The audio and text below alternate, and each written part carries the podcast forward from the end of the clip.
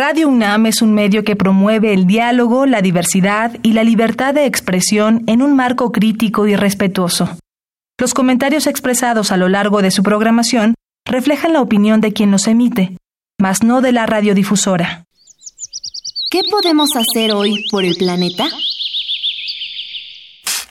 Utilizar aromatizantes en aerosol es un lujo innecesario que produce compuestos orgánicos volátiles, los cuales forman contaminantes que contribuyen al cambio radical del clima y formación de smog, dañando la pureza del aire por pequeñas partículas de polvo que se emiten al ser utilizados.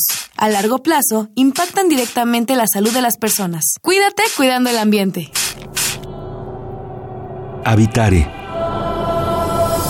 Hola ecófilos, ¿cómo están? Sean bienvenidos a una nueva transmisión de Habitare, Agenda Ambiental Inaplazable. Con el gusto de saludarles, yo soy Mariana Vega y me encuentro como cada semana acompañando a la doctora Clementina Kiwa. Hola Mariana, ¿cómo estás? Pues aquí muy entusiasmados porque ahora vamos a hablar de un tema que yo creo que todos tenemos muchas preguntas y es un poco sobre el tren Maya. Así es, preguntas, creo que un poco por ahí algunos corajes atorados también, ¿por qué no decirlo? Pero bueno, para hablar acerca de este tema de Tren Maya y el rompecabezas del sureste, ¿quién nos acompaña, Clemente? Pues tenemos el gusto y el honor de tener a Ana Esther Ceseña, que es economista de la Facultad de Economía y doctora en Relaciones Económicas Internacionales de la Sorbona en Francia. Y hoy es investigadora del Instituto de Investigaciones Económicas de la UNAM. Bienvenida, Ana. Encantada de estar con ustedes. Muchas gracias por la invitación. Muchas gracias por aceptar, doctora. Y bueno, pues de lleno, vámonos a hablar de este tema que es el tren Maya y el rompecabezas del sureste. Quédense con nosotros. Esto es Habitare, Agenda Ambiental Inaplazable. Empezamos. El Instituto de Ecología de la UNAM y Radio UNAM presentan. Toma segundos destruir lo que ha crecido en años. Toma horas devastar lo que se ha formado en siglos. Tomar acciones para rescatar nuestro ambiente solo requiere un cambio de conciencia. Habitare. Agenda ambiental inaplazable. Ciencia, acciones y reacciones para rescatar nuestro planeta. Nuestra, casa. Ecófilos, qué gusto que continúen con nosotros. El día de hoy nos acompaña la doctora Ana Esther Ceseña para hablar acerca del tren Maya y el rompecabezas del sureste. Y Clemen, bueno, para entrar en contexto de este maravilloso lugar y sobre todo pues de lo polémico que ha sido este proyecto del, gobierno en turno, hablamos de que este lugar que recibió el impacto del meteorito que terminó con los dinosaurios hace millones de años, además alberga uno, eh, el segundo acuífero subterráneo del país, más grande de América del Norte, con esta mancha selvática, es decir, es un lugar con una riqueza y una biodiversidad impresionante. Pues sí, y bueno, no solamente eso, es un espacio que ah, le dio eh, vida y sustento a una de las culturas más enigmáticas de nuestro continente, yo creo, ¿no, Ana? Este, entonces es este contexto socioambiental eh, maravilloso. ¿Qué nos puedes decir sobre, sobre esa región, Ana? Bueno, pues como tú decías, efectivamente ese es el lugar de asiento de la, de la civilización maya una civilización importantísima de, pues, dentro de la historia de la humanidad, que curiosamente eh, todavía sigue viva. Todavía se hablan las lenguas que se hablaban hace 528 años. Eh, todavía hay costumbres, hay prácticas y modos de ver el mundo que tienen que ver con la manera como ellos lo concebían desde aquel entonces y por supuesto que se ha ido modificando a lo largo de la, de la historia de estos 500 años y de la convivencia con otras, con otras visiones y otras formas de vida y de, y de pensarse a sí mismos en el mundo, ¿no? Pero sí, efectivamente es una región que es la más rica en biodiversidad de Mesoamérica. Eh, toda la, la, la, selva maya que se ubica desde la península, una parte de Chiapas y hasta Guatemala, ¿no? Que baja a Centroamérica un poco. Esa es la selva tropical húmeda más importante de, de la parte norte del continente continente americano y que está conectada con la selva amazónica, que desde aquí estamos tan acostumbrados a admirar la selva amazónica y muchas veces no pensamos que nosotros tenemos una parte de ese gran, complejo eh, biodiverso, selvático, maravilloso, digamos, en términos de creatividad de la vida que eh, pertenece a nuestro continente. Entonces, sí tiene una enorme riqueza, una enorme importancia esta región, además de la importancia geológica que ustedes marcaban, que hace 65 millones de años, imagínense cuánto tiempo, ¿no? 65 millones de años que cayó ese asteroide y que a su paso se llevó pues una cantidad de cosas, los dinosaurios y muchas otras cosas que están ahí impregnadas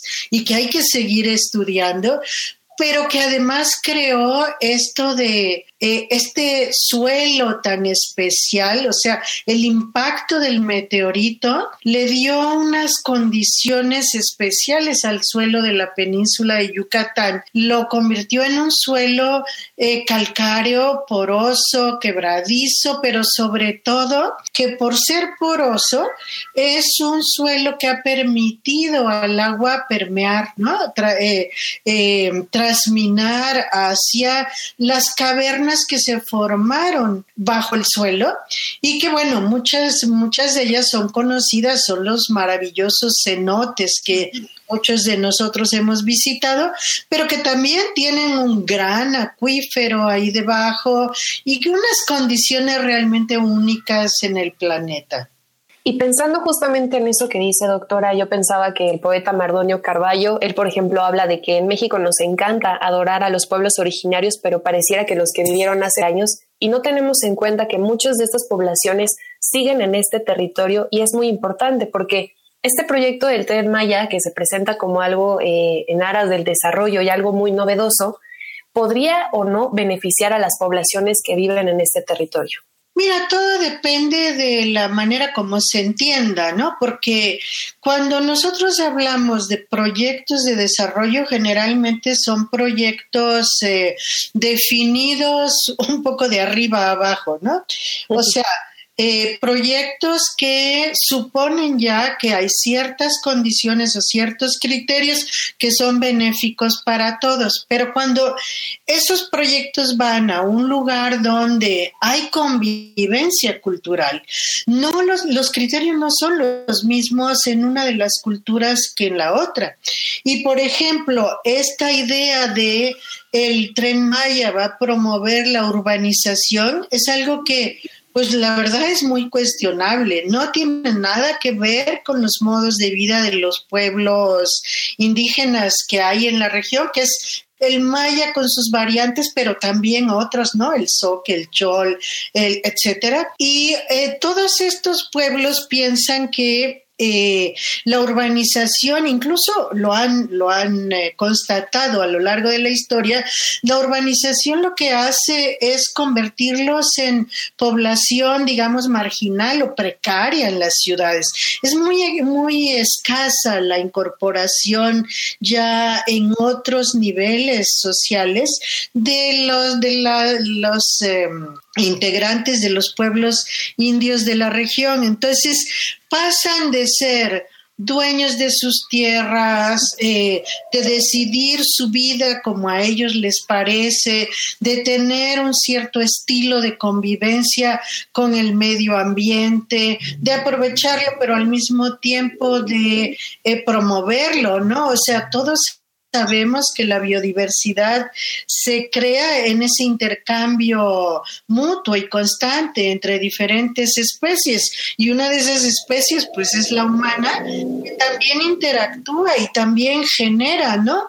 Eh, biodiversidad, genera nuevas posibilidades y al mismo tiempo se nutre de ellas. Bueno, todo esto en realidad cuando pensamos en un proyecto de urbanización eh, cambia completamente porque en el momento en que ellos migran a las ciudades van a tener un posible empleo y generalmente tal y como ha sido, por lo menos en toda esta región, eh, han sido empleos más o menos precarios, ¿no? Porque es, es gente que no tiene eh, las, quizá las capacidades o la formación industrial que tienen eh, los trabajadores en las grandes ciudades como la Ciudad de México, como Querétaro, etcétera, sino que vienen de otro lado, tienen muchos saberes, pero no son estos saberes siempre adaptables al tipo de proceso que se promueve. Pero además es que en estos, eh, acompañando a este tipo de proyectos o en este tipo de eh, urbanizaciones, en realidad las actividades productivas son también relativamente precarias, elementales en cierta medida. Granjas porcinas, por ejemplo, y ahí pues se van a trabajar. O eh, el, el turismo mismo, bueno, pues son los que limpian las habitaciones de los hoteles o, o los jardines en el mejor de los casos, pero no se, no se piensa en ellos como eh, para incorporarse a, a, otros niveles ¿no? de ese supuesto desarrollo.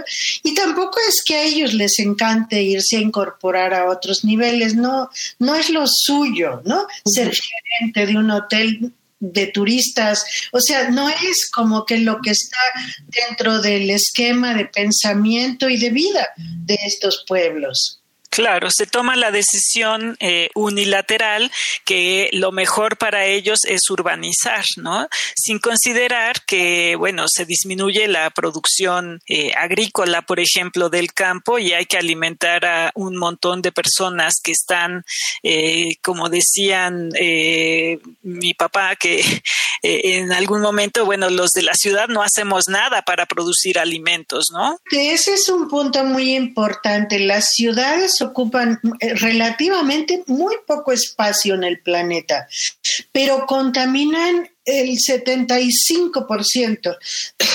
Las emisiones de, de gases de efecto invernadero en un 75% son generadas por las 10 megaciudades más importantes del planeta.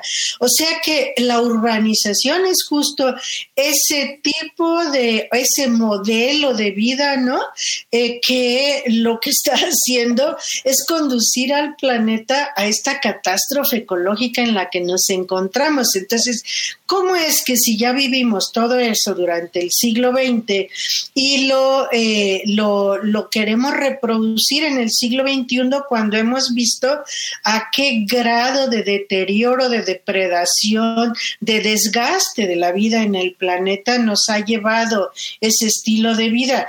Y claro, los alimentos es una de las cosas. Cuando tú vives en eh, más cerca del área rural, digamos, en el campo, en diferentes gradaciones, pero estas estas comunidades que tienen, que no han roto su vínculo con eh, el resto de las especies, ¿no? Esto que se da en llamar naturaleza, que producen ellos mismos sus eh, elementos de vida, eh, viven con otra calidad muchísimo mayor que cuando los llevas a las ciudades y entonces tienes que producir los alimentos para esa ciudad en eh, granjas alimentarias con agrotóxicos, con fertilizantes, con es decir, químicos que deterioran la salud y que incluso les hacen eh, una merma en su calidad de vida simplemente por la calidad de los productos que consumen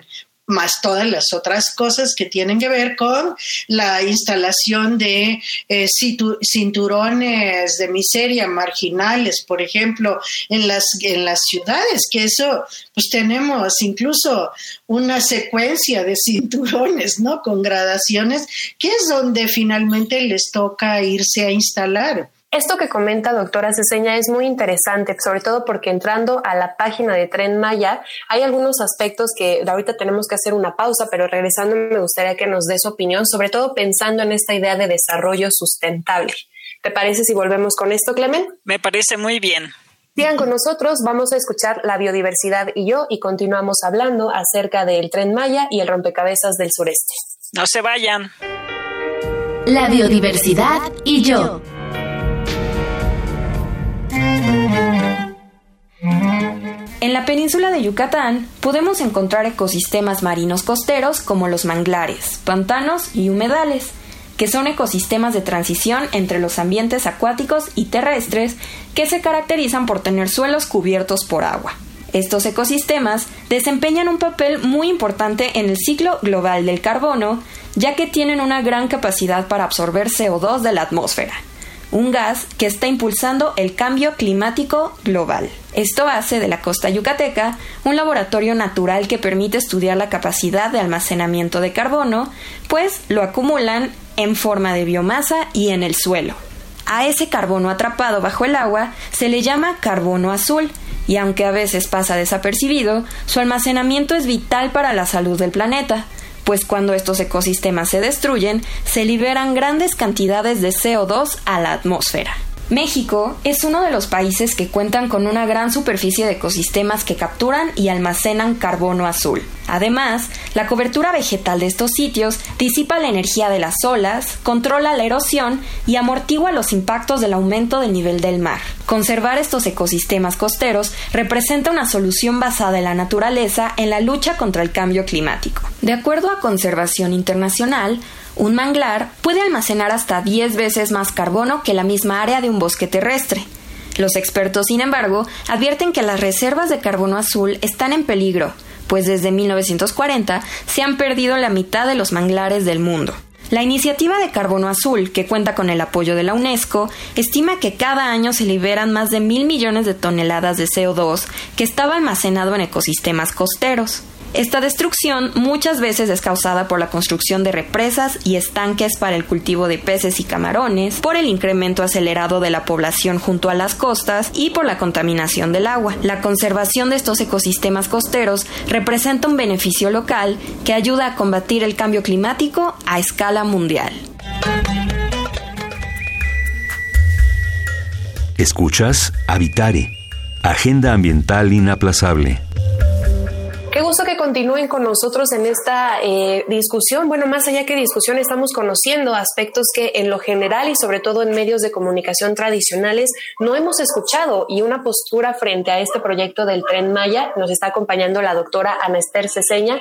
Y Clemen, si quieren mandarnos comentarios o dudas y aclaraciones sobre este tema, ¿en dónde pueden hacerlo? Por favor, en el Facebook del Instituto de Ecología, Instituto de Ecología UNAM, en Twitter, arroba y Ecología UNAM, Instagram, Instituto-Ecología UNAM. Por ahí nos pueden mandar todos sus comentarios. Doctora Ana Seña, antes de este pequeño corte, yo le comentaba que en esta página que lanzó gobierno para hablar acerca de Tren Maya, hay una eh, una, palabra que incluso resaltan, que es este desarrollo sustentable. Pensamos que son más de 1.500 kilómetros aproximadamente lo que recorrerá este proyecto del tren Maya.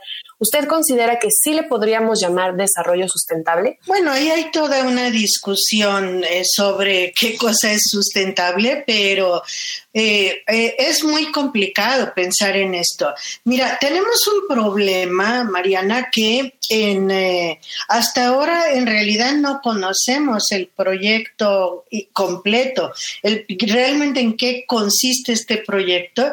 Lo que hemos sabido es que es toda una ruta eh, ferroviaria y además 19 polos de desarrollo. Ya el presidente dijo que no va a haber polos de desarrollo, entonces ya no sabemos muy bien en qué se está pensando, pero la idea original es esta, una ruta de tren que va pasando por ciudades que quizá algunas ya existen, ciudades pequeñas que tenderán a hacerse mucho más grandes y de repente en algunos lados casi no hay, son pues en realidad poblados, ¿no? Más que ciudades y ahí se instalará también un polo de desarrollo porque hay condiciones de aprovechamiento rentable, digamos, de las riquezas del lugar, ¿no? Sean estas atractivos eh, arqueológicos, atractivos ecológicos o lo que sea. Hay, hay una variedad de cosas. Eh, cuando tú piensas que esta es la selva mesoamericana más importante, ¿eh? No hay otra como esa porque además tiene una gran cantidad de especies endémicas, es decir, de especies propias del lugar, originarias de ahí, que no se replican en ningún otro lado del planeta y que, bueno, van de algún modo a ser afectadas. Piensa tú que en Calakmul, que cuando uno ve las fotos aéreas incluso, tú ves una pirámide rodeada de selva por todos lados. Cuando recorres la carretera que hay ahí que transita de Escárcega a Bacalar, eh, lo único que ves en la carretera son animales que están cruzando, por ejemplo. O sea, es una zona todavía muy rica en, en vida, en, formas de vida de diferentes tipos y que no tiene, por supuesto, desarrollos poblacionales muy importantes, ¿no? Allí se va a instalar una estación, por ejemplo, en Calakmul, con eh, además la colaboración de ONU Habitat y entonces, por supuesto, se va a hacer una especie de ciudad ¿no? Con servicios, con eh, que esa es la, la, oferta que se hace, van a tener servicios, pero por supuesto que va a haber un crecimiento ahí de urbanización en una zona selvática donde hay muchas de las especies ya en peligro de, de extinción, o sea, muy amenazadas y con eso se verían dañadas. Yo no puedo llamar a esto desarrollo sustentable, por ejemplo. Incluso decíamos, bueno, está bien que se preocupe el gobierno por la región y que intente eh, hacer algo por el bien, el bienestar general de la gente en toda esa región. Bueno, vamos a remediar lo que se ha causado, ¿no? Vamos a retirar las granjas porcinas de encima de los cenotes que están eh, contaminando las aguas. Vamos a retirar estos cultivos menonitas que llevan transgénicos, que usan agrotóxicos y que están dañando la, laguna de Bacalar y todos los seres vivos que viven en ella, ¿no? O sea, todos los seres vivos que hay ahí que son tan importantes, es el arrecife bacteriano más importante del planeta y se está dañando porque, bueno, simplemente hay una agricultura moderna, entre comillas, ¿no? Que es la de los menonitas, que les empieza a echar todos los agrotóxicos hacia Esos problemas están, hay problemas también eh, hasta de, narcotráfico, porque Quintana Roo pues es una ruta, digamos, eh, fácil para, para el trasiego de droga, para la trata de personas, o sea, hay muchos problemas en la región. Sigue siendo una región con todo que yo diría, pues casi comparada con, con las grandes ciudades o con otros lugares del país, casi que es paradisiaca, no tiene problemas, pero tiene muchos problemas que si se dejan avanzar, por supuesto que se van a convertir en, también en un problema de no retorno. Entonces, ¿qué hacemos? Hacemos un tren y polos de desarrollo que agudiza los problemas o hacemos todo un trabajo, un, conjunto de proyectos de remediación de la zona como para lograr recuperar lo que todavía es posible recuperar y además, bueno, proteger más algunas otras áreas de selva, eh, proteger, dar condiciones a las comunidades. Fíjate, ahora que se hizo la consulta del INPI, que no es una consulta como tenía que haber sido, pero esta que se hizo en las asambleas, la gente lo que decía era, a ver, lo que queremos son escuelas, porque no tenemos. Queremos eh, que nos garanticen agua potable, porque no tenemos. No tenemos una clínica de salud. Simplemente con instalar clínicas de salud eh, un poco en todos lados, ya eso beneficiaría muchísimo a la gente, ¿no? Con ponerles escuelas en los lugares donde se necesitan.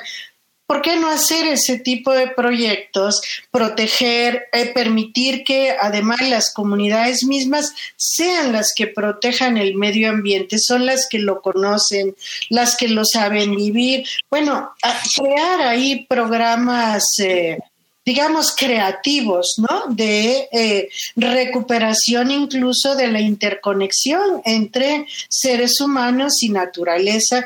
Todo eso se podría hacer y sería maravilloso para la península, para toda la zona, en realidad, Chiapas y, eh, Tabasco y Campeche también están tan dañados por el progreso, que entonces, bueno, este tipo de proyectos serían los, los adecuados para el lugar. Claro, y de eso realmente no se habla, ¿no? No, no. A final de cuentas, esa es la gran pregunta que usted plantea, doctora. ¿Por qué no hacerlo diferente? Y sobre todo ese, ese tema que toca sobre las consultas es muy importante. ¿Por qué no acercarse realmente a las personas que tanto viven allí, tanto como quienes estudian, como usted, como muchos investigadores más? las consecuencias que tiene este tipo de proyectos, pero a final de cuentas aquí en Habitare siempre nos vamos a quedar con eso. Lamentablemente nos quedamos sin tiempo de este Habitare y esperamos que no sea la única ocasión en la que nos acompañe y los mensajes que nos transmite son realmente poderosos para incluso nosotros posicionarnos ante estas decisiones que de pronto parece que ya están tomadas. Pues muchas gracias por la invitación a ustedes y yo encantada en cualquier otro momento. Ay, pues mil gracias, Ana Esther.